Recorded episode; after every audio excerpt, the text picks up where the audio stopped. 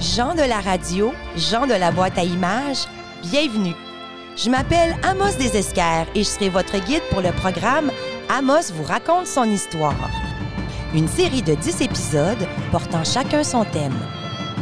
Je vais vous raconter des histoires sur les gens, les bâtisses, les débuts de notre village et les grands événements qui en ont fait une ville unique en plein cœur de la forêt boréale. Ouvrez grand vos oreilles, puis montez le son.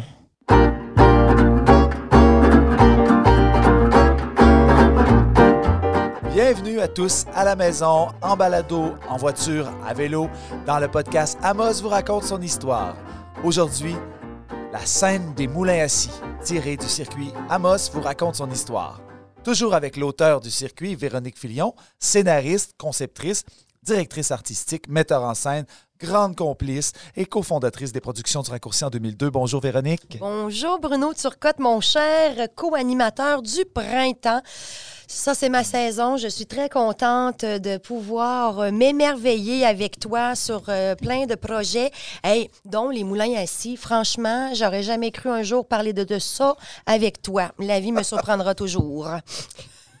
Ben, ben, ben content de t'avoir avec nous. Et aujourd'hui, pour, euh, pour euh, s'enfoncer dans la dense forêt de l'industrie forestière, on a nul autre que Geneviève Dubé avec nous, archiviste à la Société d'Histoire. Bonjour Geneviève. Bonjour, bonjour. Salut Geneviève. Comment ça va? Ça va bien. Oui. Je crois qu'elle aime le printemps, elle aussi. Oui. ben, tant mieux, tant mieux. Puis, euh, écoute, est-ce que les, les, les projets avancent bien au niveau de la Société d'Histoire? oui, très bien. on avance assez bien dans les, les- de- on défait les boîtes, on reconstruit le centre d'archives. On va être bientôt euh, capable d'accueillir beaucoup plus de gens, Good. Ouais. selon les restrictions sanitaires, bien sûr. Bon, ben, on vous le souhaite euh, que les gens viennent en grand nombre pour vous voir, pour apprendre plus sur l'histoire en Abitibi. Et venir consulter des tonnes de documents d'importance que tu ne peux pas retrouver à la bibliothèque ou en ligne. Il faut vraiment euh, prendre ses jambes puis aller directement à la Société d'histoire qui est en bas hein, de la Maison de la Culture. Et là, tu as vraiment accès à des registres de mariage, de village, à des livres d'archives, des vieilles photos. Ils ont plein de trucs de numériser. Sérieux, la plupart des gens savent pas qu'on peut y aller, mais c'est vraiment un genre de mini-musée de notre histoire. Ça vaut la peine. Puis là, il y a Geneviève qui est là. Vous pouvez poser toute question quand vous cherchez quelque chose. C'est sa spécialité. J'invite tout le monde à aller à la Société d'histoire quand ça va rouvrir. Oui. Ben, excellent. Alors, euh, ben, je tiens à remercier, avant de rentrer dans le vif du sujet, tous nos partenaires qui rendent possible euh, la production de cette émission, dont, entre autres, la Ville d'Amos, à travers son, son programme de soutien financier aux projets culturels en collaboration avec le ministère de la Culture et des Communications du Québec. Et je prends un petit instant pour vous demander une faveur à vous, chers auditeurs, comme je le fais à chaque semaine. Donc, euh, sur Facebook, vous savez que l'algorithme de Facebook a changé depuis quelques années. Donc, euh, pour que notre vidéo, que notre podcast soit euh, vu davantage, on vous invite à aller mettre un commentaire euh, sous la, la vidéo, un liker, mettre- faire un cœur, écrire comment vous trouvez Véro cute ou... euh, Non, non, non, on rentrera Comme- pas là-dedans, Bruno. ou, ben non, on- en tout cas, ou juste dire bravo, Oui. ou juste dire Colin, euh, pourquoi? et- et ça, ça permet finalement, avec l'algorithme, si on met un commentaire, d'être plus visible. ça? Exact, exactement.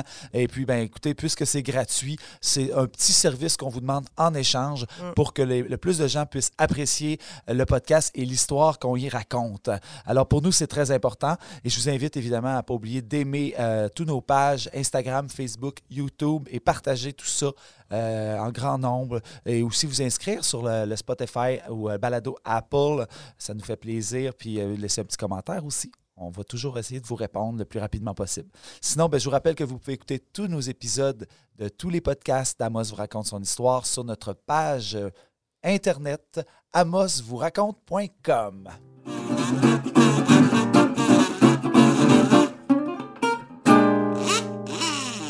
Dès le début du mouvement de la colonisation du Nouveau Monde, on stimule l'économie des colonies anglaises avec l'exploitation des ressources naturelles, dont entre autres avec la forêt et son bois.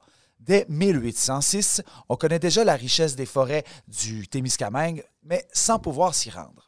En 1873, une première scierie située à l'embouchure de la rivière Kipawa fait son apparition. Avant 1900, on ne fait que du flottage de bois carré, c'est-à-dire que le bio est taillé de manière à lui donner une forme carrée. En 1905, Sir Lomer Gouin, qui est le premier ministre du Québec, va adopter plusieurs mesures pour favoriser le développement de l'industrie du bois. L'une d'entre elles est la construction du chemin de fer reliant la ville de Québec et l'Abitibi en passant par la Haute-Mauricie. Cette stratégie de Gouin, en collaboration avec le premier ministre du Canada de l'époque, Sir Wilfrid Laurier, ouvre une brèche sur le territoire hostile et quasiment inatteignable qu'est l'Abitibi. Le pays réalise l'importance économique de l'activité forestière. En Abitibi, en 1919, on offre plutôt dans le bois de sillage. C'est normal, entouré de forêts comme ça et de beaux arbres, donc beaucoup de bois de sillage. Plus d'une quinzaine de villages le long de la voie ferrée abritent une quarantaine de scieries abitibiennes qui emploient environ 1000 hommes. Le commerce du bois est très important pour toutes les localités. Mais pourquoi avoir attendu si longtemps avant de prendre possession de la ressource forestière de la région? Je me lance de go, euh, Bruno. C'est sûr que ça faisait euh, très, très, très longtemps qu'on savait dans le sud qu'on avait une belle forêt boréale, euh, beaucoup de conifères, de bouleaux, tout ça. sauf que ce qui fait notre distinction vraiment géographique en Abitibi, c'est la fameuse ligne du partage des eaux. C'est que nous, notre rivière Aricana, nos cours d'eau, tous nos petits ruisseaux, petites rivières vont dans la rivière Aricana et ça se dirige vers le nord, vers la baie James, baie d'Ungava, tout ça. Donc, c'était impossible physiquement par le cours d'eau de transporter le bois de la BTB puis de l'amener à Montréal. Parce que dans le sud de la province, euh, peu importe les municipalités, tu à Granby, à Sherbrooke, whatever, ben, euh, tout se rendait finalement euh, vers le fleuve Saint-Laurent, mais ici, ça se fait pas. Donc, il fallait trouver une façon de passer le bois autrement que par les cours d'eau, ce qu'on faisait à peu près partout au Canada. Les rivières et les scieries, ça marche ensemble. C'est toujours une scierie est toujours construite à côté d'un cours d'eau. Mais en Abitibi, c'était pas possible. Il fallait attendre, dans le fond, une avancée euh, technologique qui est le fameux chemin de fer pour dire bon ben, écoute, on peut pas passer par la rivière, on va se faire un chemin. Est-ce que j'ai raison, chère Geneviève? C'est pas mal ça, parce que c'est sûr que, euh, comme vous l'avez mentionné, vous deux ensemble, c'est l'arrivée du chemin de fer qui a permis ben, le transport du bois, mais aussi les, cours d'eau pour le flottage des, du bois. Mm-hmm. D'où le fait que quand on regarde des anciennes photos d'archives, on voit justement que la rivière Arcana est pleine de bio de bois. Là. Ah oui, hein, il y en avait. Tu n'allais pas nager dans la rivière. Non. C'était. Euh, il y en avait déjà un plusieurs dans le, vieux Amos. Puis c'était, c'est plein, plein, plein, plein, plein de bio. Là, c'est incroyable. ça, arrivait des lacs plus hauts euh, que Ogama ou Pressac, puis la Motte, puis ils amenaient ça à Amos? Oui, par euh, système de flottage. OK. De, à un moment donné, ça s'est euh, mécanisé avec un, bateau qui, qui, aidait le, transport, mais c'était il n'y avait pas de draveur. Non, OK, parce que le courant est assez fort ou c'est pour ces raisons-là? Non, je pense que c'est le fait que. Mais les draveurs, dans le fond, c'est pour passer les rapides. Oui, c'est ça. Dans les petits cours d'eau, euh, ça aidait beaucoup. Puis nous, nous, dans le fond, c'est un métier qui n'a pas vraiment existé en Abitibi. Non. parce que de un, comme la forêt était vierge, tu n'avais pas besoin de faire des kilomètres et des kilomètres pour couper ton bois puis le sacrer direct dans, dans la rivière. Donc, il y avait moins besoin de draveurs pour aller dépogner. Alors que dans le sud, ben, Mané, il euh, faut toujours toujours aller plus loin pour couper la forêt, donc tu as un plus grand transport, donc il te faut plus d'intervenants en cours de route. Ça a été un petit peu notre chance avec notre forêt vierge. Mais ça reste quand même que quand on regarde la rivière Arcana, euh, quand on voit sa morphologie, ses premiers rapides vraiment connus, c'est ici à Moss. Mais oui. Puis les moulins ici, ils étaient avant. C'est ça. Avant tant que tel, il n'y en avait plus d'autres. Là. Donc, parlant de, de métiers qui, dans la foresterie, quel genre de métier qu'on pouvait trouver, là, mettons, en ordre, grosso modo, ben, c'est bien sûr, il y, a, les bûcherons, mm. les marchands de bois, bien sûr, les employés de scierie, puis bien sûr, il y avait les colons. Puis les colons, eux autres, dans le fond, c'était quoi leur principale tâche là, pour, dans l'industrie du bois? Bien, eux autres, c'est sûr qu'eux autres, ils venaient ici pour habiter le territoire. Donc, ils se faisaient remettre un billet de l'eau qui faisait en sorte qu'ils pouvaient exploiter son lot. Et avec ce billet-là, ben, ils pouvaient le bois et le vendre sans, à leurs frais. Donc, ils le vendaient, puis tout de suite, le revenu leur revenait à eux. Et euh, c'était pas taxé rien, là. Oui, oui, oui. Parce que c'était très favorisé. Là. On- Oui. On voulait stimuler l'industrie forestière. Mais ça reste quand même qu'il y en a qui trichaient. OK? Ils allaient chercher Ah ses oui? lots autour, Mhm. récolter le bois, puis le vendaient pour se faire du revenu un peu plus. Oui. Parce que, tu sais, pour les Ça, premiers colons, c'était souvent leur première source de revenus. Là. Je veux dire, tu n'avais pas encore eu euh, de récolte ou ton magasin n'était pas construit. Donc, on leur disait, ben coupez votre bois, faites votre maison, votre grange, puis ce qui est en surplus, transporte-le comme tu peux à la scierie la plus proche, puis vends-les. Fait qu'en effet, ça devait être tentant d'aller en chercher un petit Ça, peu mais, partout. mais on parle-tu de, des lots qui n'étaient pas distribués encore? Quand tu dis qui, qui, Ben, ou, de- c'était le lot d'un voisin puis que lui, il s'occupait pas de sa forêt? C'est pas mentionné vraiment. Moi, je pense que c'est des lots non exploités. En tout cas, j'espère pour eux, là. Mais c'est ça. Oui, d'ailleurs, comme euh, ça me fait penser à toi, Bruno, tes beaux mélèzes que tu as dans ta haie, t'es as pris où? Mais mélèze. T'as arrêté ton char sur le bord d'un fossé, on est rentré dedans, on s'est pris des arbres, on les a Ça- ramenés chez nous. ouais, mais- c'est un peu ce que les colons faisaient. Ils disaient, ouais, personne ne les prend, ces c'est à la- arbres-là, mais ils prennent moi. C'était à la reine. Ça, ça appartient à la reine d'Angleterre. C'est ça, on a une haie royale chez nous. Bon. Fait Mais- que ça devait être un peu cette mentalité-là. Il est là, l'arbre, là. Mais, genre, mais, mais tu sais, vous l'avez replanté. Oui, Non, oui. c'est ça. Il y a Ouais. beaucoup de monde qui font ça. Ils prennent des arbres fruitiers sauvages puis ils le replantent sur leur terrain. Ça arrive, ça. Oui. C'est ça, c'est Mais pour la vie, ça, pour distribuer la vie. c'est ça. C'est replanté. Là, c'est pas replanté. Non, Ils non. coupaient Ah ouais, puis il vendait. ching ching, là. Oui. Il l'argent. fait que sinon, sinon euh, c'est- fait qu'il n'y avait pas tant de spécialistes que ça. Non. En tout cas, pas dans, dans ce que j'ai réussi à trouver dans mes recherches. Puis les chantiers, là, tu parlais des bûcherons, ceux qui sont en bas de l'échelle. C'est vraiment ceux qui faisaient de l'abattage. Ils partaient encore. euh, il y avait des chantiers un peu partout. Ça se passait beaucoup l'hiver. Hein? Oui. Donc, euh, parce que l'été, dans le fond, les hommes devaient s'occuper de, de la ferme et tous les autres travaux. Fait on, on a connu ça en Abitibi, là, des, des gros chantiers. Puis c'était pas du luxe. Hein? Euh, De ce que j'ai lu de certaines descriptions, là, c'était des conditions assez misérables. C'était très rudimentaire. Vraiment. Vraiment, c'était une cabane en bois. Ben, ben, veux pas, on est dans le bois. Ben oui. Et les repas, c'était principalement des fèves au lard. Tout ce qui était très nourrissant, mais et très calorique. C'était-tu.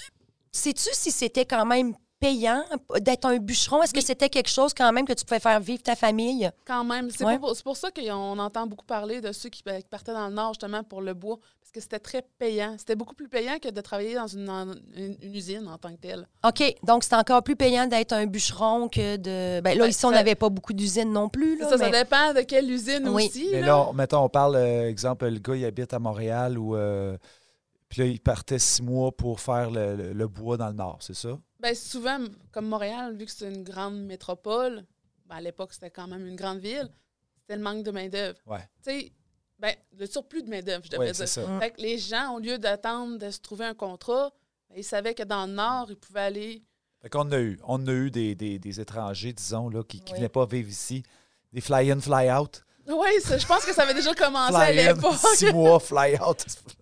Euh, ben, euh, excellent. Euh, ben là, je regarde, je regarde ici notre, notre Emery Sicard, euh, le costume d'Emery Sicard qui est là, qui est un personnage qu'on va y revenir tout à l'heure d'ailleurs, parce que c'est un peu autour de lui que tourne la scène euh, d'Amos vous raconte qu'on va, euh, qu'on va vous jouer aujourd'hui.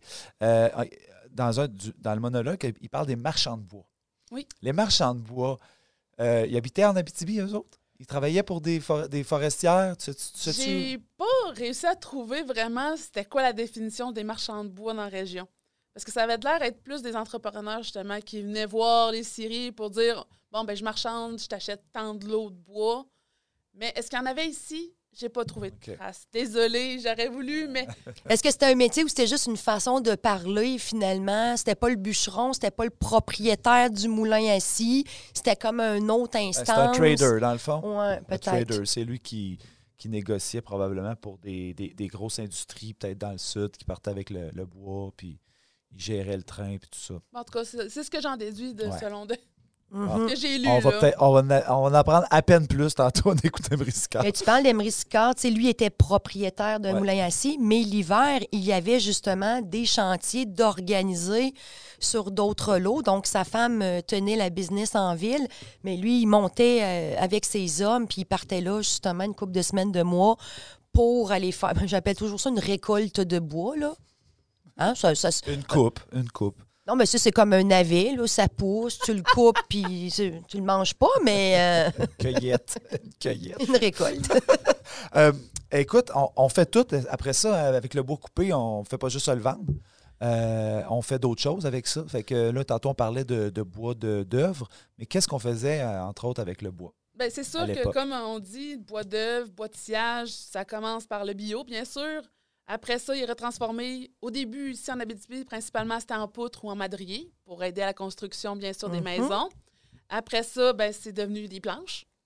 faut bien euh, qu'on mette un, autre chose par autour. Autour. Euh, mais en plus, ça servait aussi aux traverses de, de chemin de fer OK. et des pilotis. On sert, on se- on- Les ponts, pour- les pilotis pour. euh, C'est des pour les- les, poutres les pour ponts. les ponts. ouais. OK. Là, il y en a eu besoin, là. Il y en a eu besoin Oui. euh, une tonne. Puis c'est sûr que le reste du bois, donc le bois croche puis la pulpe, euh, ça servait pour le- les pâtes et papiers, bien sûr. Et on se gardait toujours un petit peu de brin de scie dans le, le- le petit trou qu'on avait dans la cuisine, là, tu sais, pour garder la glace au frais.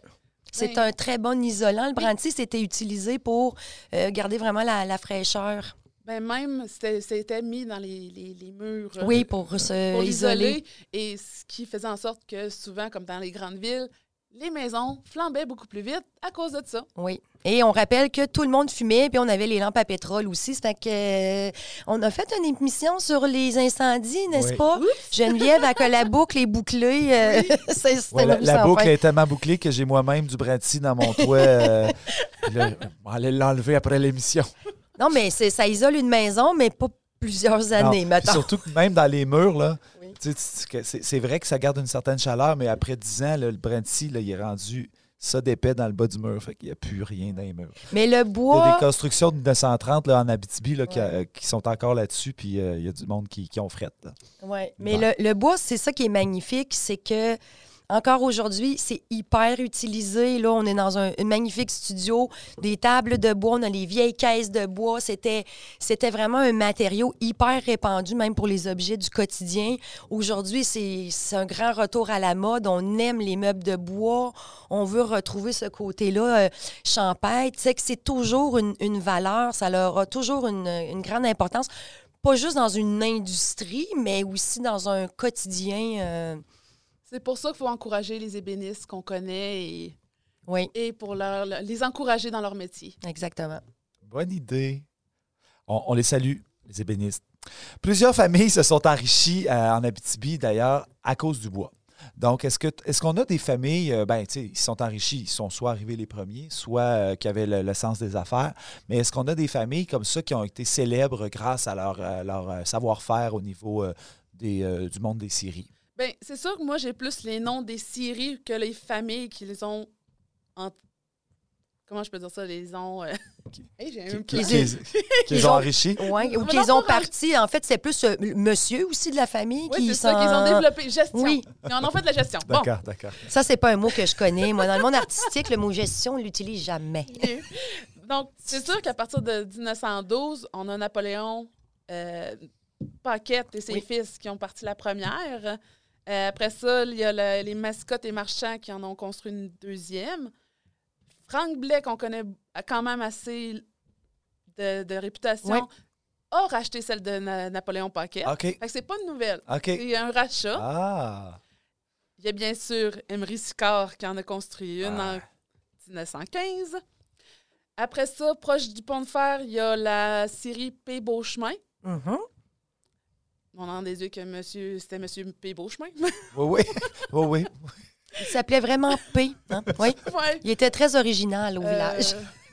C'était peut-être pour Phileas, Philémon, Philippe, on ne sait pas. OK. Bon, ben, je suis certain que les, les descendants, ils savent, eux autres. Oui. Ils vont- alors, écrivez-nous ça La en bas, s'il vous Beauchemin. plaît, pour savoir si c'est c'est quoi le P de Beauchemin, s'il vous plaît. Et euh, bien sûr, en 1924, il y a Edmond Carrière qui en a parti une autre aussi. Puis, on, on est supposé de le connaître, Edmond Carrière? C'est quand même une des, si- des dernières séries de cette, de cette Génération-là, de cette époque-là. ouais. Parce que bien sûr, il ne faut pas oublier la, norm, la donoïme normique euh, dans, les Mm. restes- dans les contemporains. Là. Mais c'est ça, c'est que dans le fond, il y a eu énormément de scieries dans le centre-ville d'Amos. Oui, Puis là, il n'y en a plus aucune, dans le fond. Non. Ben, là, on en, on en a une de retour, mais, mais c'est pas vraiment une série proprement euh, parlée comme on, on faisait à l'époque. Non. Donc, c'est pour ça qu'on parle de cette génération-là, parce qu'à partir de 1934, Ouais. Ben, 1900 ben, il y en avait encore. Il y en avait encore, mais plus en Porto. Puis Ouais. s'il y en avait encore à Amos. En tout cas, moi, visuellement, j'en avais pas. euh, J'en ai Non. pas dans mes archives. Puis comme Geneviève elle disait sur les photos d'archives, quand tu regardes ça, là, c'est- c'était pas, euh, c'est pas un commerce qui est beau. là. C'est pas un beau commerce qui a pignon sur rue. Fait que quand on voyait proche du pont de fer, du pont de fer ou le, même le pont des voitures, plein de scieries avec la cour ouverte de bois qui, qui, qui vomit ça dans la rivière, puis les copeaux qui traînent, la rivière était, était sale, était pas belle. Ça fait pas très propre dans un centre-ville parce que là, maintenant, tu sais, avec. C'est ça, on les, on les met plus loin parce que c'est. Quand que la Ben, ville grossit, c'est plus esthétique. on ne sert plus de la rivière non plus pour, euh, pour ça, parce que justement, a préservé les cours d'eau, là, tu sais, on a, on a pris, on a tenu compte, puis on, on a réalisé que il y avait de la vie dans ces cours d'eau-là, puis qu'il y avait du monde qui dépendait de cette eau-là. Puis le bruit, hein, parce qu'un moulin à suie, euh, ça fait longtemps. Fait que, tu sais, en ville, ça devait pas beaucoup plaire aux habitants. Donc, toutes les industries bruyantes, finalement, on essaie de les éloigner de la Ben, population. en un fait, c'est comme si on déportait les gens de la rive. Oui. Ouais. On, on gardait la rive pour les industries, puis le beau monde restait plus, Plus loin. loin, oui. Tandis que si on voit aujourd'hui, tout le monde essaie d'être sur la rive de la ri- des, Oui. des cours d'eau. D'ailleurs, c'est c'est le retour à la rivière à Amos, pour ne parler que de cette ville-là. Il y en a peut-être d'autres exemples à donner, mais euh, elle est toute récente. Là. Puis encore là, euh, c'est rare. le- le- les gens, les maisons sont tournées, sont ouvertes vers le chemin et non pas vers la rivière, alors que d'habitude, on met ça en valeur. C'est quand tu, navigues sur la, la tu te rends compte que c'est pas vers la rivière que les gens sont tournés. Par contre, autour des lacs, bizarrement, les maisons sont vers les lacs. Et dépêchez-vous parce que des lots autour de des lacs et des cours d'eau, il n'y en reste plus beaucoup. Hein? C'est vraiment, un- c'est vraiment un changement de mode que maintenant de se rapprocher justement des berges. Mais il faut pas oublier, quand il y a les fontes des glaces, la rivière augmente. Ça brasse. Ben, la rivière Aricana sort toujours de son lit. Euh, moi, de plus jeune que je me rappelle, euh, il y a toujours ça. Cette hein. année, c'est quand même impressionnant. Elle est quand même assez stable. Oui, On est chanceux. Re- Reparlons-nous-en dans 2022. voir. c'est ça. Euh, ben, on parlait de gens qui dépendaient euh, de la navigation, des cours d'eau, puis euh, qui prenaient euh, soin de la nature. Parlons des Algonquins qui étaient là avant. Là, on, a l'occasion, nous, d'avoir un enregistrement d'un podcast justement pour parler davantage de l'histoire des Anishinaabe dans la région. Mais est-ce qu'on sait euh, que- quel rapport la forêt occupait au cœur, euh, finalement, du peuple Anishinaabe de la région? C'est sûr que l'information est assez rudimentaire sur ce qu'on sait. Euh, bien sûr, il faut connaître les Algonquins qui vivaient et qui vivent toujours en symbiose avec la nature. Ils se considèrent non pas comme les propriétaires du territoire, mais ils reconnaissent la notion du territoire de chasse familiale. Euh, ils sont plutôt les usufruitiers. Demandez-moi pas c'est quoi ce terme-là. c'est ça vient de l'air que c'est commun, usufruitier. Donc, ils sont chargés de transmettre de génération en génération et de veiller à la, convers- à la- à la conservation de la faune et de la, et de la flore. Oui, ben, exactement. Donc, j'imagine que quand ils nous ont vu arriver, puis qu'on s'est mis à, à tirer les arbres dans, dans la rivière, ils ont dû nous trouver pas mal weird. C'est pour ça que, à cause de ça, ben, c'est sûr qu'au début, ils faisaient le, le commerce de la fourrure, mais Mhm. vu qu'on a voulu exploiter le, le côté forestier, ils sont devenus des guides pour les compagnies de bois, des gardes forestiers, Exactement. des gardes-feu, puis parfois même des bûcherons. Oui. Puis, c'est sûr, ils ont aidé pour l'exploration minière, mais Oui, oui, oui. Mais ils ont, ils ont- c'est ça, ils ont une, gr- une grande capacité d'adaptation, ça, on le sait très bien. Dans le fond, ils ont, ils ont vu aussi que bon, il y avait de la job parce que c'était pas facile, parce qu'ils vivant dans la nature, des fois c'est très c'est très difficile ces conditions-là, donc ils ont profité également Ouais. euh, un peu de. Mais c'est vrai que notre- le, le rapport est très différent parce que pour nous, euh, pour nous les Occidentaux, donc le bois, c'est une richesse. Euh, On peut le couper, le prendre, l'acheter pour s'en servir. Eux, ils vivaient parmi euh, le bois. Puis c'est drôle, hein, parce qu'en travaillant justement avec nos comédiens euh, de Picogan, moi, j'utilise tout le temps le mot forêt, forêt. Puis à un moment donné, elle disait, on, dis pas ça, moi, forêt. On dit, on va dans le bois. C'est du bois, c'est du bois. Mais moi, je disais, ben, c'est parce que moi, du, bois, c'est ma table. euh, une forêt, c'est vivant, puis tout ça. Mais ils n'ont pas la même perception parce que même dans leur langue, le mot euh, arbre, table, ce qui est fait en bois, ils ont encore cette espèce de, de- de lien avec le, le vivant. Nous, quand c'est coupé, là, c'est, c'est une patente, c'est plus vivant, ça, ça sert pour nous autres. C'est fait que même dans leur langage, ils ont vraiment pas le même lien que nous avec euh, le- les arbres. Non, parce que le bois a quand même une âme pour eux. Oui, oui. Donc, Mais c'est un, quand même un être vivant, là, c'est oui. une entité, donc c'est sûr que pour eux. Mais aller dans le bois, ça- moi, depuis que je suis toute petite, j'entends ce terme-là. là. Ouais. C'est- Ça a bien de l'air que c'est assez répandu. euh. Donc, aller en forêt, moi non plus, c'était pas Ouais. le terme que j'utilisais quand j'étais jeune. J'allais dans le bois. On va dans le bois. Ouais. Mais quand tu es habitué de vivre dans le bois, tu appelles ça le bois. Le bois. Bon, euh, écoutez, l'é- l'économie forestière, donc, s'est développée énormément. Euh, on a eu, euh, bon, donc, en- entre autres, les gros moulins qu'on vient de nommer, mais aussi plein de petits moulins tout le long de la voie ferrée, de la, de la Reine à euh, Sanitaire, Sanitaire. hein? oui. Donc, et, et là, euh, bon, la BTB s'est construite, euh, les maisons euh, aussi, euh, les, grands, les grands commerces. Puis à un moment donné, il y a, est-ce qu'il y a eu une crise forestière? Oui, en 1921. Euh, en fait, il faut comprendre qu'on sortait de la, la Première Guerre mondiale. On est en fin de la grippe espagnole, ou en tout cas, on est encore un peu dedans. Donc, euh, pandémie, crise, euh, Crise Crise- internationale. crise ouais. internationale. Donc, ça fait en sorte qu'il y, y avait beaucoup de, de fluctuations dans le marché, puis on est en pleine récession. Puis même la Chambre de commerce est allée jusqu'à dire qu'on est en période de crise du bois. OK. Donc, puis là, pourquoi qu'on disait ça? C'est parce que le transport du bois coûtait de plus en plus cher. Mhm. Fait qu'on avait de la misère à ça. Fait que là, on était pogné, on venait de faire une belle voie ferrée pour avoir, avoir accès à la BTB. Puis là, paf, déjà, nous, les, les résidents, on est pris avec une augmentation de prix. Oui. Ouais. Ben, c'est un bon imbroglio parce que tu as, le gouvernement qui fixe des, des- des règles, des prix, tu as, les usines, tu as les séries. Mais euh, M. Train, lui, là, il appartient à nous, au gouvernement, puis il n'est pas nécessairement l'ami des moulins assis. Lui, euh, monsieur euh, transcontinental ou Train, il a son propre business, il a son propre argent à faire. Fait que, que tu aies coupé plus ou moins de bois cette année-là, mais il n'y en a rien à battre. Fait qu'il va augmenter toujours le prix du transport, mais c'est les Abitibiens, les Syriens qui sont pognés à la gorge. Puis quand ça arrive à l'autre bout, puis ça coûte trois fois le prix, ben là, tu as des invendus, puis le bois, il est quand même pas éternel. Il peut pourrir, tu peux pas le laisser indéfiniment euh, là. Fait que qu'est-ce que- qu'est-ce qu'on a fait en Abitibi pour essayer de résoudre cette espèce de crise-là? Bien, on sait que la Canadian International Paper Company, raccourci en CIP, Mhm. euh, avait racheté la Riordan, Riordan Compagnie, donc euh, dans Haute-Témiscamingue. Puis, grâce à ça, il a pu donner beaucoup de contrats aux, aux, aux scieries, aux entrepreneurs de l'Abitibi en tant que tel. Donc, ça a favorisé l'activité forestière un peu plus. Puis, en plus des contrats de la CIP, le gouvernement met en place d'autres mesures pour inciter les, les- les colonisateurs à s'installer en Abitibi, où ils peuvent bénéficier de la totalité des profits engendrés par le défrichement de leur euh, lot. Comme on parlait tout à l'heure. Oui. Là, tantôt, c'était restreint. Oui. Mais là, c'était favorisé. Ouais, mais quand, au début, quand sont arrivés les colons, il y avait un échéancier pour euh, défricher leur OK, terre. oui. Ouais, ouais, ouais, ouais, Tandis ouais. que là, c'était comme, allez-y. Oh, ouais.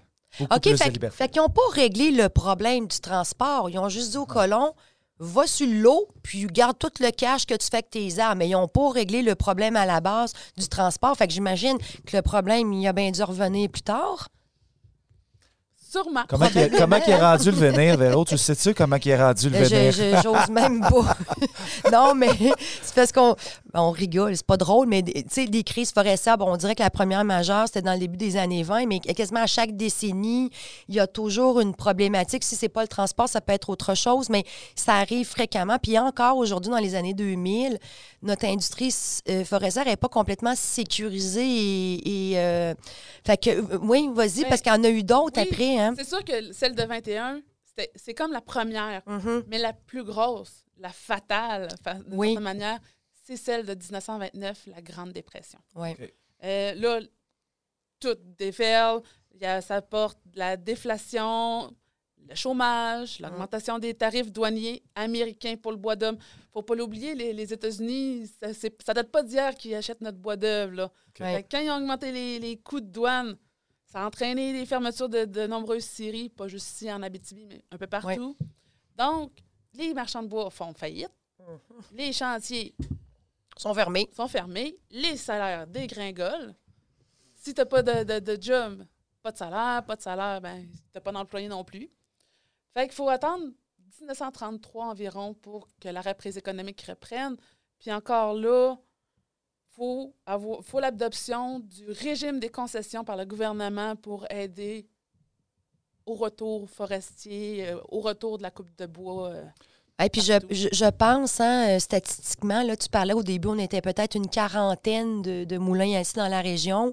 Puis je pense qu'à la fin de la Grande Dépression, il en restait trois, quatre. C'était, euh, ça a été la chute fulgurante d'un, d'un empire euh, du bois. hein. Et puis là, la BTB, à quelque part, était, était encore basée sur l'agriculture et la foresterie. Oui.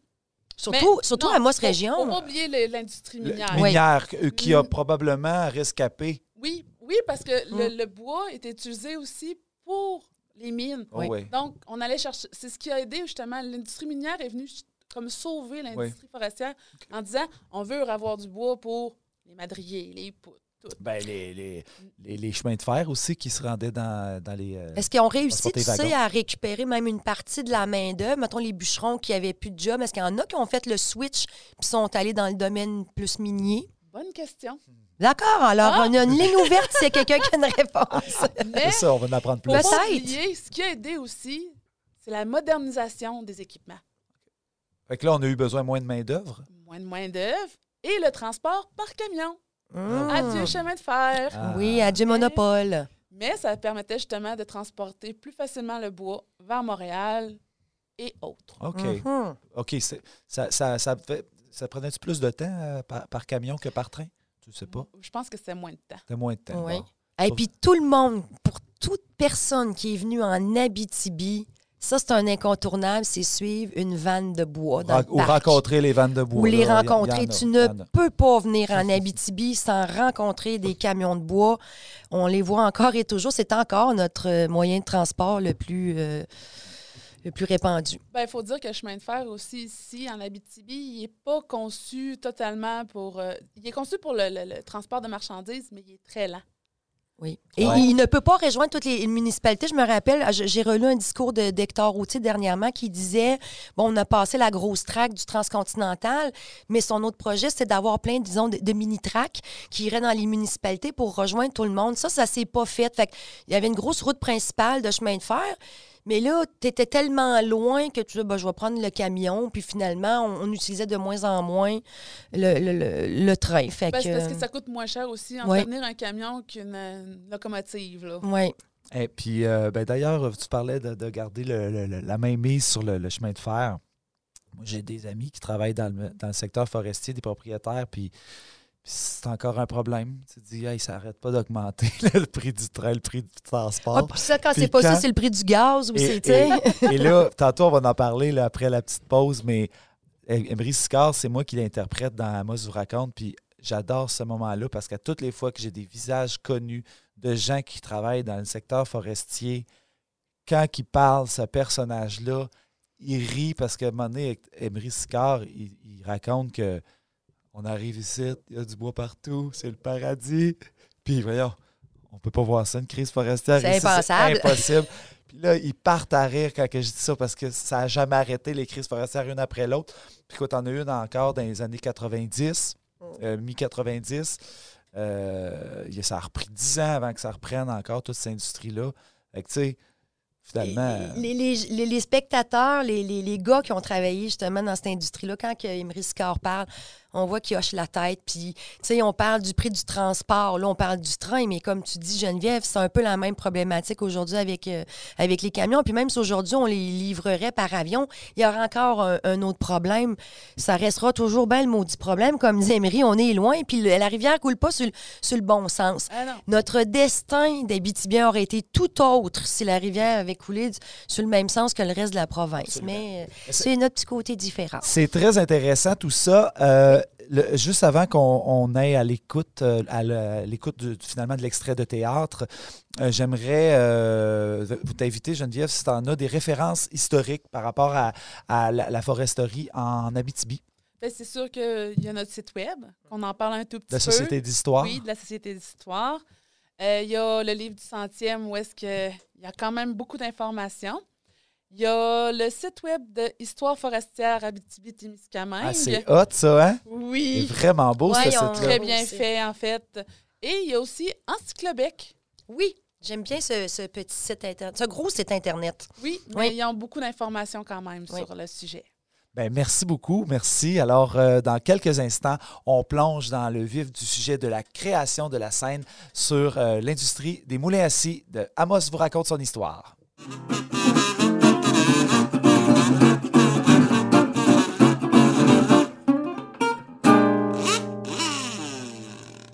Interrompons votre programme pour votre bloc tant attendu d'annonces commerciales. Nous tenons à remercier nos partenaires qui nous permettent de vous offrir ce programme extraordinaire totalement gratuitement à toutes les semaines. Tout d'abord, notre partenaire présentateur, Noroto Nissan, qui saura vous trouver le véhicule approprié. Noroto Nissan, un service de qualité depuis les 40 dernières années. La ville d'Amos, partenaire fondateur des circuits et spectacles Amos vous raconte son histoire. Amos, berceau de la BTB, la ville de l'avenir, longée par la majestueuse rivière Aricana. Hydro-Québec, qui participe avec nous depuis près de dix ans. Nos députés, Sébastien Lemire et Suzanne Blais, qui apportent leur soutien à la communauté artistique et culturelle d'ici. Agnico Eagle, société d'exploitation orifère en activité depuis 1957. Ressources Bonterra, à la tête de trois projets miniers près de Lebel-sur-Quivillon. Location Amos, spécialiste en location et vente d'équipements forestiers, miniers et de construction, situé à Amos, dans un magasin fraîchement rénové. Merci à tous nos partenaires médiatiques. Médiaté, fier de participer au contenu créé par des gens d'ici, bien de chez nous. TVA et Nouveau Abitibi. Capital Rock et Wow FM, propriété de Cogeco Média. Merci au journal Le Citoyen et à Bao Média. Une mention également pour NIAC, spécialiste en hébergement web, développement de sites et d'applications qui offre des outils technologiques à toutes les entreprises. Merci à Protec, au centre du camping d'Amos et Lassar et à Canadian Tire pour leur participation financière à notre projet. Merci de les encourager, puisque c'est grâce à eux que vous pouvez en apprendre davantage sur votre histoire. Bon programme!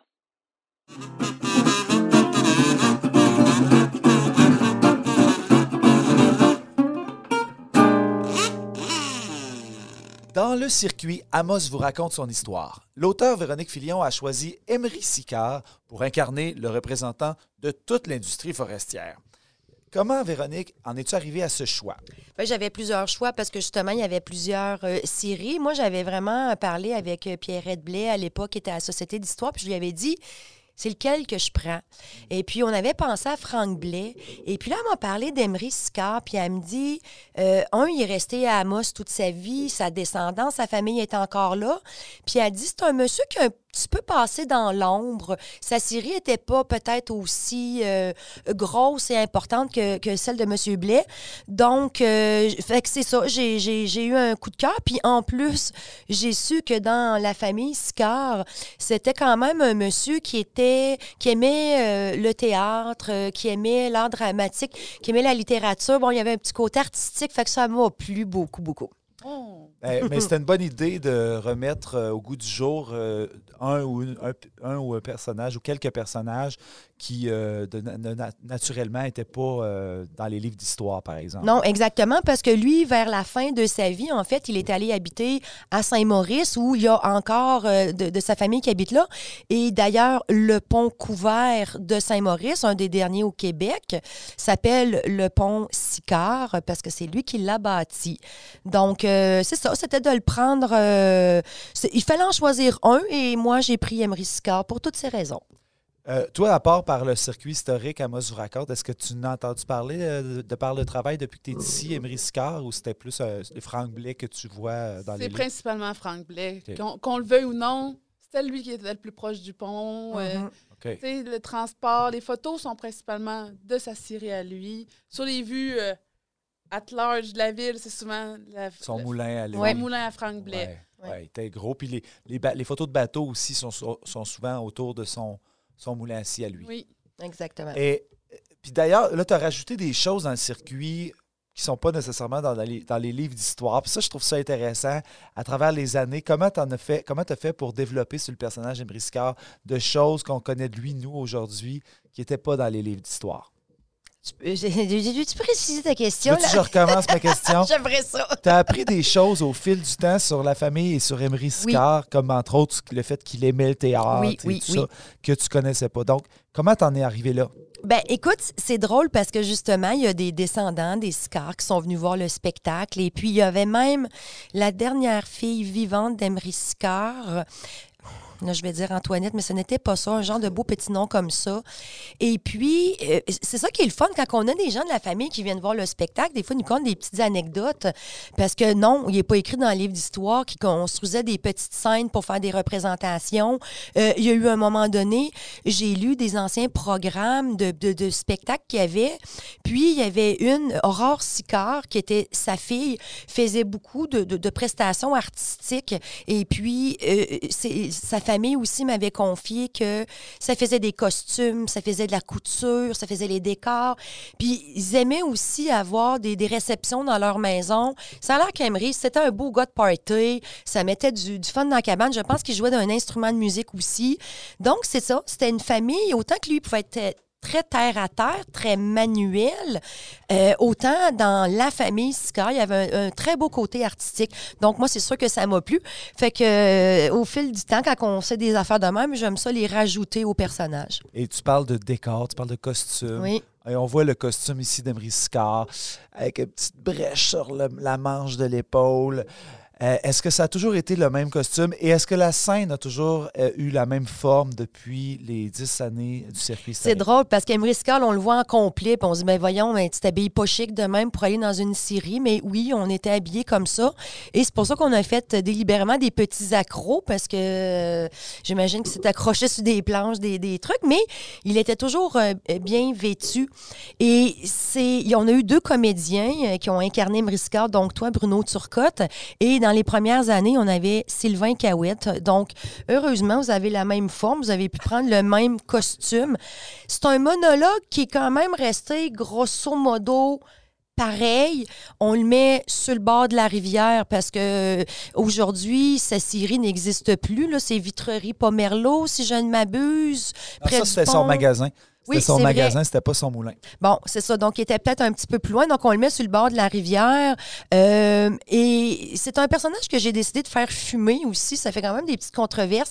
Mais on était sur le bord de la rivière, euh, grand plein air, tu sais, il fait beau, puis tout ça. Puis, il faut dire, à l'époque, tout le monde fumait. là. On, on commençait à fumer euh, assez jeune, puis c'était bon pour la santé.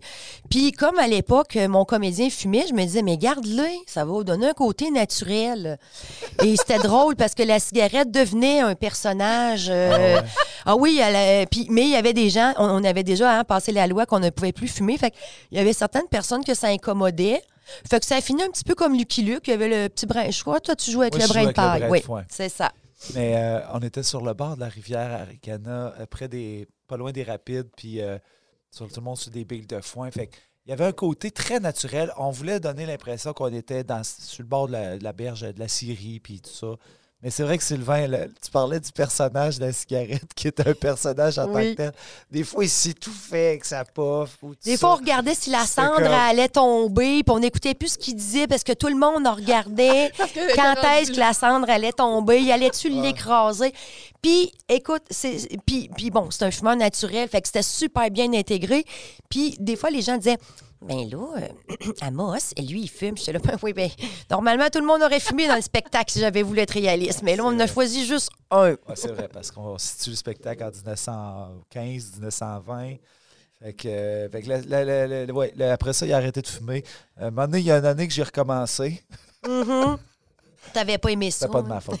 Euh, ouais, non, Ça- c'est ça. Ça reste quand même qu'on n'a pas de photo d'Emery Sicard. Non. Non. J'en ai vu une Ah, c'est vrai. Je dois dire qu'on a eu la chance euh, d'avoir euh, rentré en contact avec la famille Scar pour un événement assez particulier. Euh, et, Bruno va, va décrire un petit peu ce qu'ils ont demandé, mais la famille avait justement fait un genre de petit document où il racontait, une des filles racontait la vie de ses parents. Et je crois qu'il y avait une photo et ils sont quand même assez âgés. Non, ne t'inquiète pas. C'est déjà envoyé à la Société d'histoire, Geneviève, parce que c'est vraiment un beau document qui nous raconte les premières années de Emery et de sa femme Hélène. Ils sont allés aux États-Unis essayer d'avoir une plantation. Ça n'a pas marché, sont revenus. Euh, ils se sont impliqués dans différents trucs. Il y avait une belle grande maison. Sa femme était très impliquée. Euh, donc, c'est un super beau document qui nous euh, raconte toute la vie de leurs parents. Et là, il y avait une photo. C'était euh, un très beau monsieur, monsieur Sicard. Oui. Et, je vais en parler, euh, dans le fond. Ce qui est arrivé, c'était. euh, je pense que c'était l'année du centième. là. Il y avait beaucoup de familles qui revenaient en région pour faire des, comme des petits pèlerinages, des petits rendez-vous de famille, tout ça. Et là, il y avait une réunion de famille, puis écoute, le- ils, nous avaient appelé, ils étaient venus voir le circuit, puis euh, ils nous avaient demandé après si on pouvait aller faire une session photo sur le pont Emery-Sicard Oh. À euh, Saint-Maurice. Et puis j'avais justement la fille Sa dernière fille la vivante. dernière fille vivante avec euh, son fils à elle et ses petits-enfants sur le, le pont. Hey, c'était quelque chose. C'était vraiment quelque chose de fou. Puis vraiment, là, le circuit, Amos vous raconte, c'est ça que ça nous a amené. Il y a une année que j'ai pris des photos avec euh, la, la petite fille euh, de- d'Hector Autier. Mhm. Elle était à côté de sa femme. Ben, en fait, moi, c'était la femme de mon du circuit, là, le- la comédienne. Puis euh, la, la- la madame qui était là. Euh, une, autre, une autre fois, c'était les, les biguets, les descendants des biguets, une photo ré- réunie, puis tout ça. Fait que, tu sais, il y a quelque chose, il y a un beau sentiment d'appartenance avec ces familles-là. Je pense qu'il va rester euh, tout le temps. Puis on a des beaux souvenirs de ça. Ouais. Une nouveauté en 2019, Véronique, Oui. c'est l'ajout de personnages Anishinaabe Ouais. avec euh, le, le- le Frank Kistabiche, dans le fond, Mhm. qui, qui s'intègre naturellement dans la scène des Moulins Assis avec Emery Scar. Oui, je trouvais ça super intéressant de, venir, justement, comme on avait parlé en début d'émission, un peu d'opposer euh, les valeurs par rapport euh, au bois, parce qu'Emery est là pour, pour faire des sous, puis c'est un bon bonhomme, c'est un bon humain, c'est pas un gars qui t'a ravagé le territoire, là. Euh, mais on n'est pas dans la même optique que les Anishinaabe. Donc, dans la scène, nous, on les a déjà rencontrés avant, nous, le public. Et donc, on a Emery Scar qui vient faire son monologue. Puis il raconte tu sais, comment il gosse son bois, puis, puis les usines, puis les crises. Puis il fait son laïus et tout ça.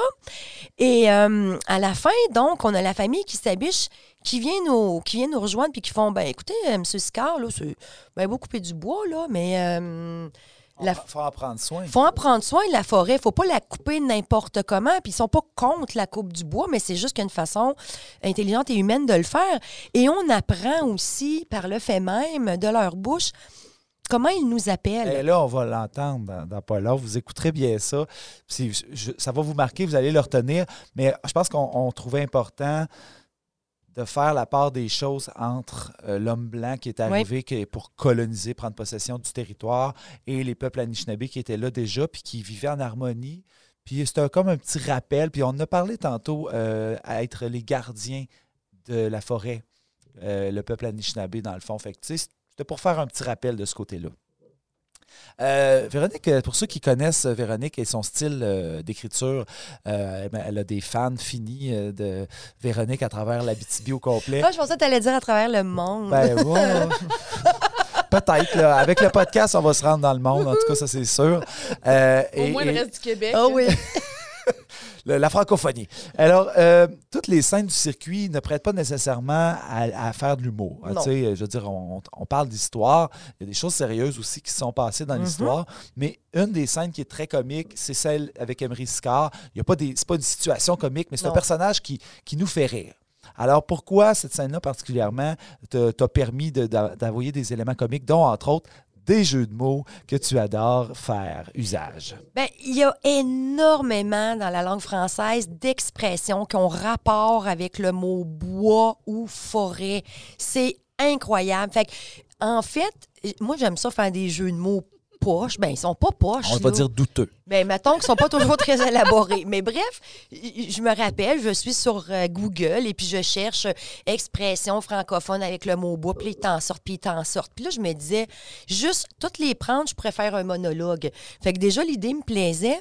Puis je me disais, ma perception d'Emery Sicard, moi, c'est un homme travaillant, mais c'était un, un humain très chaleureux.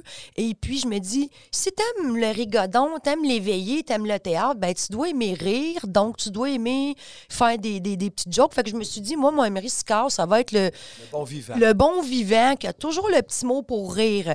Et euh, c'est une des premières fois aussi où que le petit Amos se fait un petit peu ramasser parce que Amos, il aime, il aime ça parler. Mais là, Emery, lui, c'est lui qui veut parler. C'est le boss. On, le sent que c'est un leader puis que c'est un patron. Fait, fait qu'il tasse Amos. Puis Amos, il tient son bout. Puis finalement, il dit Tiens-toi une bûche dans ton coin puis va bouder. Fait que, mais ça m'a permis, euh, c'est vraiment parce qu'on a.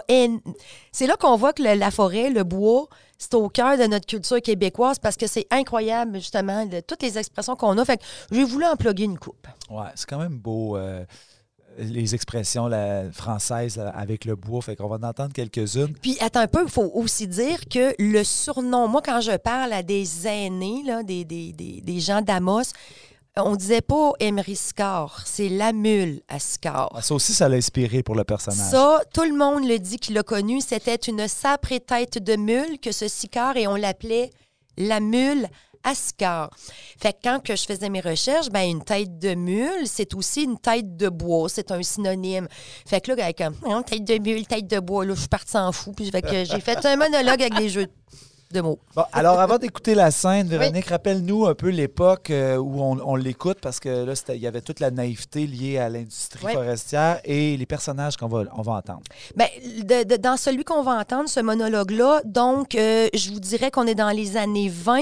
Emery Sicard a traversé la première crise forestière suite à la Grande Guerre. Au début, ça allait bien parce qu'il exportait du bois et ça allait bien. Mais là, comme euh, Geneviève nous l'a bien expliqué, euh, vu crise, ralentissement majeur.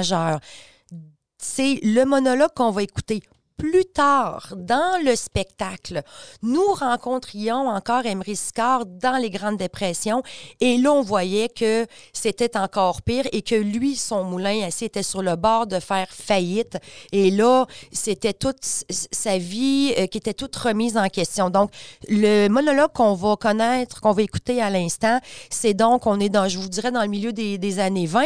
Alors, Emery Sicard, ses affaires vont bien, mais il a quand même connu une première crise forestière.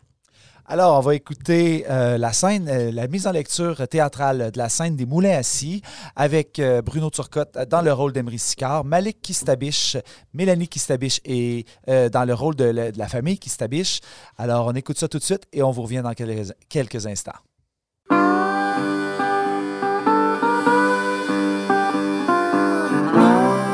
Le développement d'Amos dans les premières années repose sur la construction du chemin de fer et la navigation, les mines, mais aussi l'industrie du bois. Il y a beaucoup d'industriels, de contremaîtres, de forestiers qui viennent s'établir ici pour la forêt. Lui, c'est Emery Sicard. Il est propriétaire d'un moulin à bois. Ouais, c'est bien mieux qu'un moulin à parole, hein? Hein, jeune? Hey, J'ai la langue bien pendue, M. Sicard, mais c'est pas une langue de bois. Euh, Une chance? Est-ce que ça nous ferait une belle jambe? Une jambe de bois? Bon, euh, j'aimerais ça que vous nous parliez de votre moulin puis de pourquoi c'est faire que vous êtes rendu ici, là. ouais, hein? Mais je t'avertis, on n'est pas sorti du bois. Ah, ça suffit les jeux de mots, vous êtes bien têtus.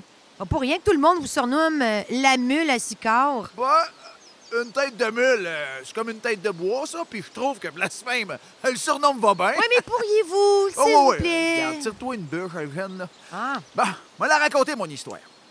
Au début, là, c'est Maurice Bénard qui m'a fait venir ici pour que je construise son magasin général. Euh, Le premier, en 1912. J'ai pas été bien ben dur à convaincre parce que j'avais entendu pas mal d'histoires sur la région. Blasphème. Euh, je voulais pas rater la chance de faire des affaires? Savez-vous c'est quoi des dormants? Ben, moi te le dire, c'est des madriers de bois placés entre les rails. Ben, quand ils construisaient le chemin de fer national transcontinental, il y avait besoin de dormants. J'ai vu là une occasion de faire fortune. Je le sais, moi, puis je suis pas tout seul à le dire, que l'industrie forestière, c'est l'avenir. On a besoin de bois pour le train, puis pour la construction. Tout le long de la traque, il y a des scieries puis des villages qui poussent ensemble. Ma scierie à moi, est située euh, pas loin de la première avenue. celle de mon chum Frank la sienne, est proche des rapides. Ben, à nos deux, on couvre toute la rive est, des rapides jusqu'au chemin de fer. Dans les alentours, il y a environ une quarantaine de grosses scieries. Ça, c'est sans compter de petites shops. Puis il y a tout une quarantaine de commerçants de bois. Eux autres, là, ils parcourent la BTB pour acheter, ben pour vendre pour les compagnies étrangères. Ben moi, je le sais, puis je suis pas tout seul à le dire, la prospérité ici, ça passe par le bois. C'est l'abondance des ressources. Puis le monde, comme les industries, ben, ils ont besoin de bois. Les petites shops, les colons apportent le bois qu'ils ont coupé sur le lot pour faire la planche, puis les madriers pour construire la maison. Euh, le surplus, il est revendu à la shop. Ça lui fait un petit bois de laine. Il y en a pas mal et tout qui travaillent dans les scieries. C'est pas mal plus attrayant pour un colon d'avoir une job que juste de vivre la terre. La terre, ça prend du temps avec ça rapporte. Si ça rapporte, tandis qu'une job, ça paye tout de suite. Moi, elle sait. Puis je suis pas tout seul à dire que c'est bien plus facile de faire de l'argent avec le bois qu'avec la terre par ici.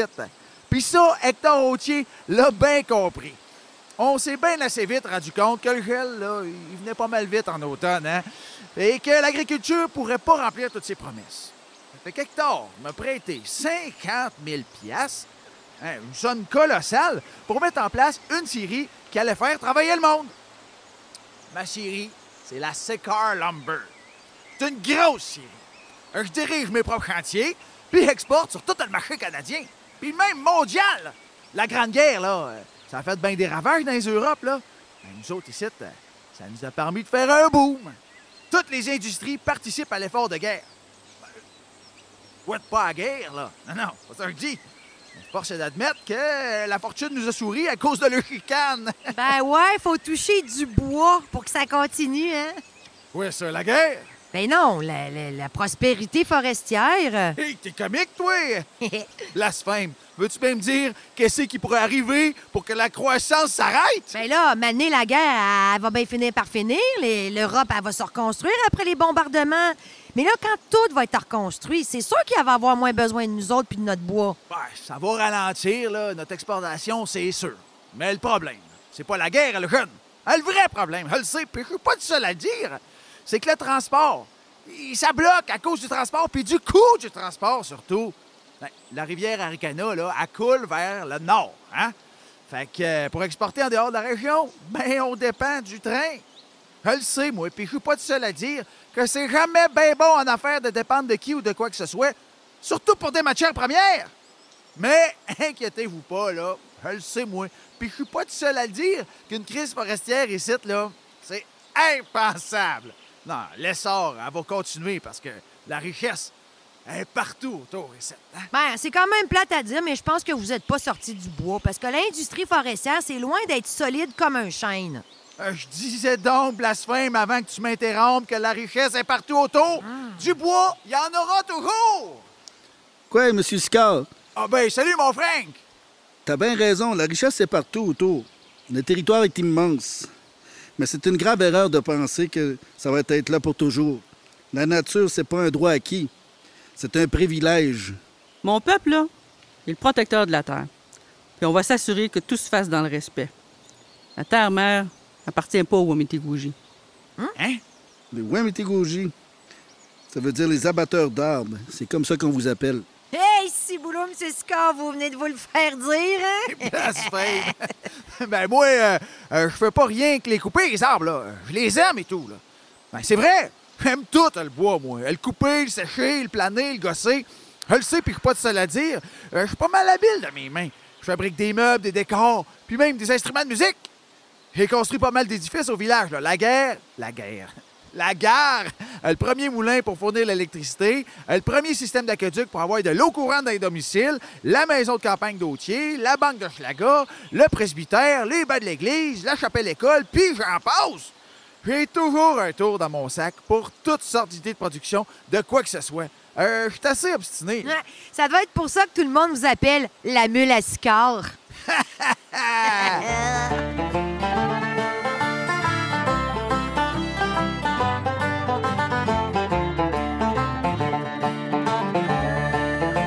Vous aimez le podcast d'Amos vous raconte son histoire?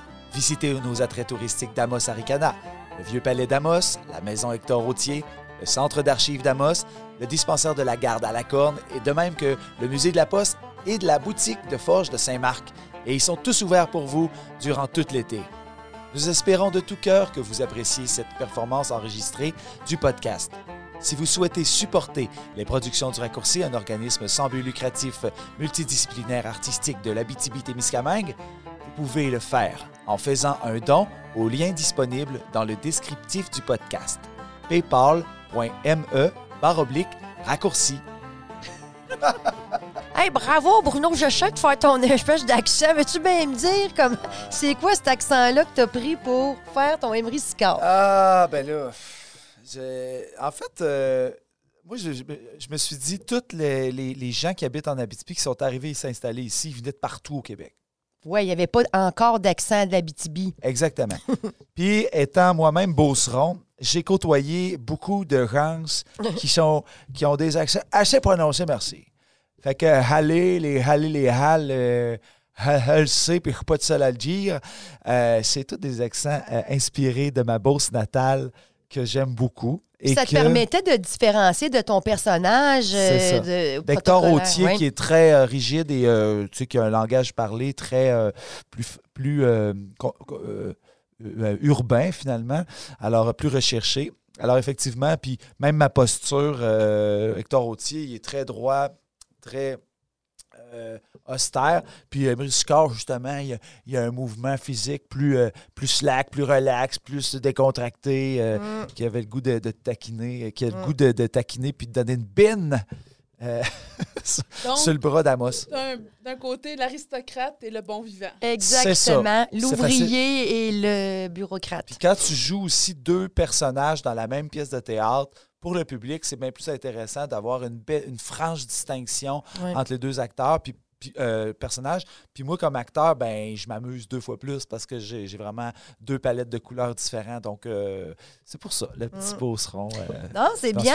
Puis dans, dans l'extrait qu'on a entendu, on, on parlait de l'industrie du bois, mais effectivement, Imri Sicard a beaucoup participé à la construction d'énormes, énormément d'édifices dans la ville d'Amos. La gare, bon, elle est plus là aujourd'hui, mais c'est lui qui l'avait construit. On parlait du chalet d'Autier.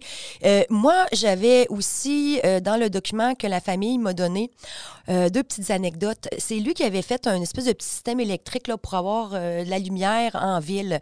Et ça a l'air que ça, ça sonnait tout le temps sur l'heure du souper, puis c'était tout le temps Emery, fait noir. Là, Emery partait, il montait, il allait patenter son fil sur le top de l'église, je sais pas trop. Il retournait, puis ça a l'air que, tu sais, pour les enfants, c'était quelque chose de plate. Le, le téléphone sonnait tout le temps, parce que. Puis là, il répondait tout le temps Je sais qu'il fait noir, pas besoin de m'appeler pour me le dire. Mais il partait pareil, le Ah, ramasser. elle le sait, moi, je peux pas, pas tout seul à le dire. Oui. Euh, autre anecdote. euh, Là, il y a, ben, euh, il y a, euh, de- de- de- de les- des familles? non, oui, que ça vient, c'est euh, les bancs d'église, OK? Ah ouais.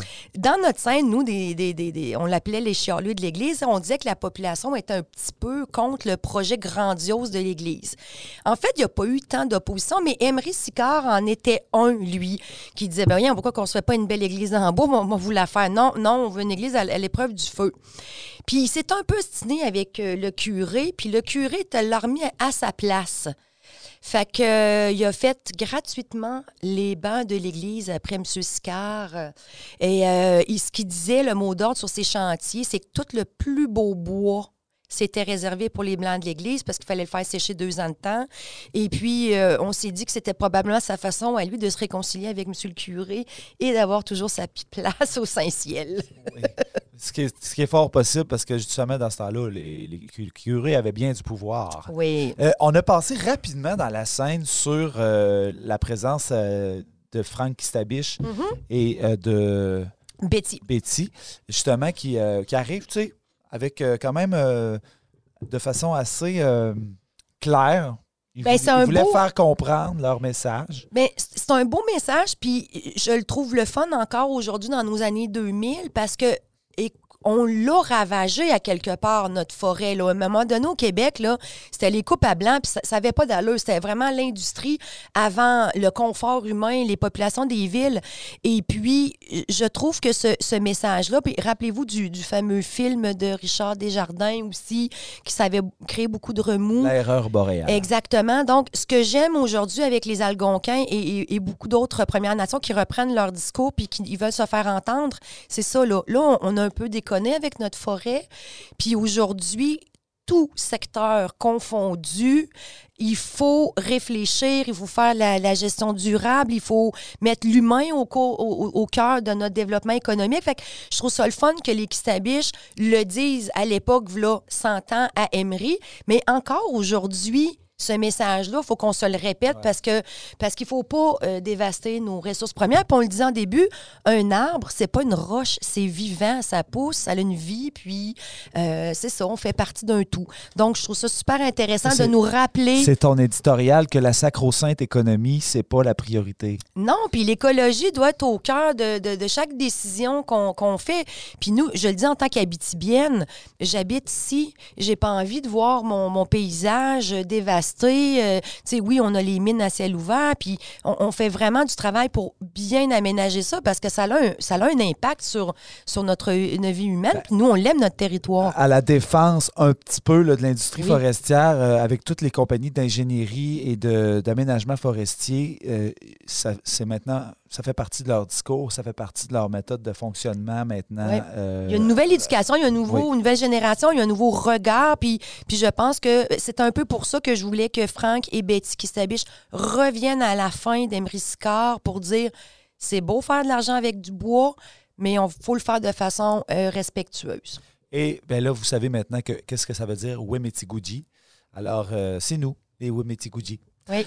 Et, et- et maintenant, euh, ben maintenant, mon Dieu, on a été, euh, on, a, on a quand même eu du fun. Hey! C'est déjà c'est- terminé. C'est c'est impressionnant parce que, tu sais, euh, on en parlait d'entrée de jeu, en fait, en, en coulisses, Geneviève et moi, puis on se disait, ouais, parler de l'industrie forestière, c'est pas le sujet le plus sexy, hein, mais finalement, c'était très intéressant. C'est, Ah oui. euh, ça nous touche plus qu'on pense, finalement, euh, l'industrie de la forêt, euh, Ben, nous, ça nous touche tous, en fait, ouais, en tant qu'à moi surtout à, à Amos. En fait, il ne faudrait pas devenir comme les Européens et avoir juste des terres plates.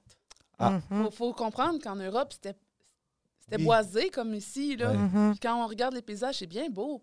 mais Ils n'ont pas de forêt. Non. Et, et quand je suis arrivé à Amos, c'était une en 2001 quand même, Ouais. euh, il n'y avait pas d'arbres presque en ville. Les parcs, il n'y avait que des arbres dans des parcs, deux, trois petits, deux, trois petits bois qui avaient été laissés, disons, pour, pour, qu'il y en ait un peu en ville.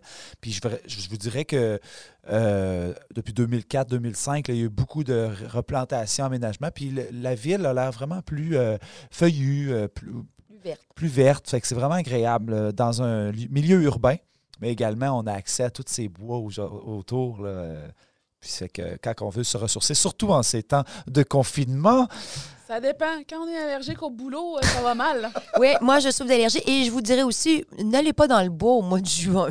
Non. vraiment pas Oui, ben, nécessaire. allez donc vous promener dans le bois en hiver. exact. Euh, Geneviève, est-ce que est-ce qu'on va bientôt voir euh, le site internet de la Société d'histoire euh, venir au monde? le Ah, nouveau, le oui, nouveau, la refonte. La, la refonte. Ça, c'est pour quand?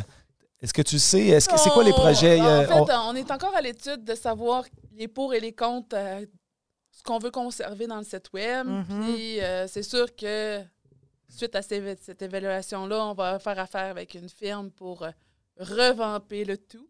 Mhm. Donc, ça sera peut-être pas avant ce- cet automne ou même peut-être en décembre. là. Non, On, on se donne pareil jusqu'à la fin de l'année pour le faire. N'empêche que le site internet de la société d'histoire.com actuellement est très intéressant. Euh, On peut, on peut fouiller, on, on s'y retrouve. euh, Ah, ayez pas peur, on va pas supprimer tout, là. Non. Ayez pas peur. On va garder pas mal l'information. C'est juste qu'on va le faire plus convivial, plus facile à chercher.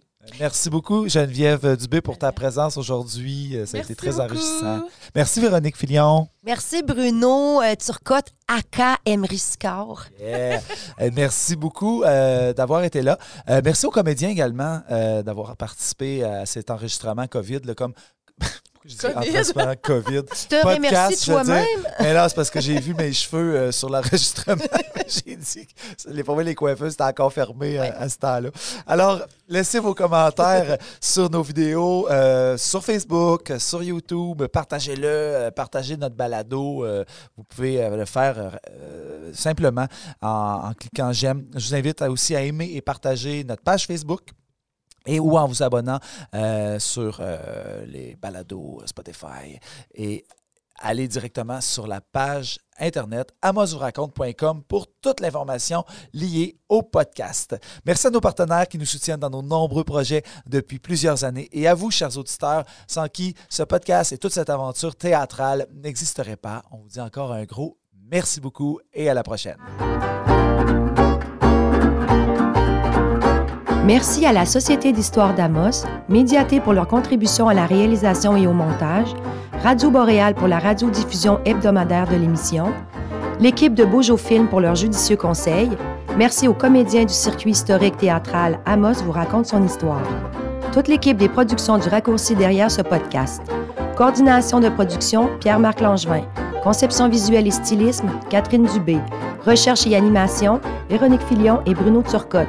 Montage sonore, Thomas Duchesne. Musique, Dylan Perron. Direction photo, Bojo Film. Réalisation, Bruno Turcotte. Montage, Francis Bégin.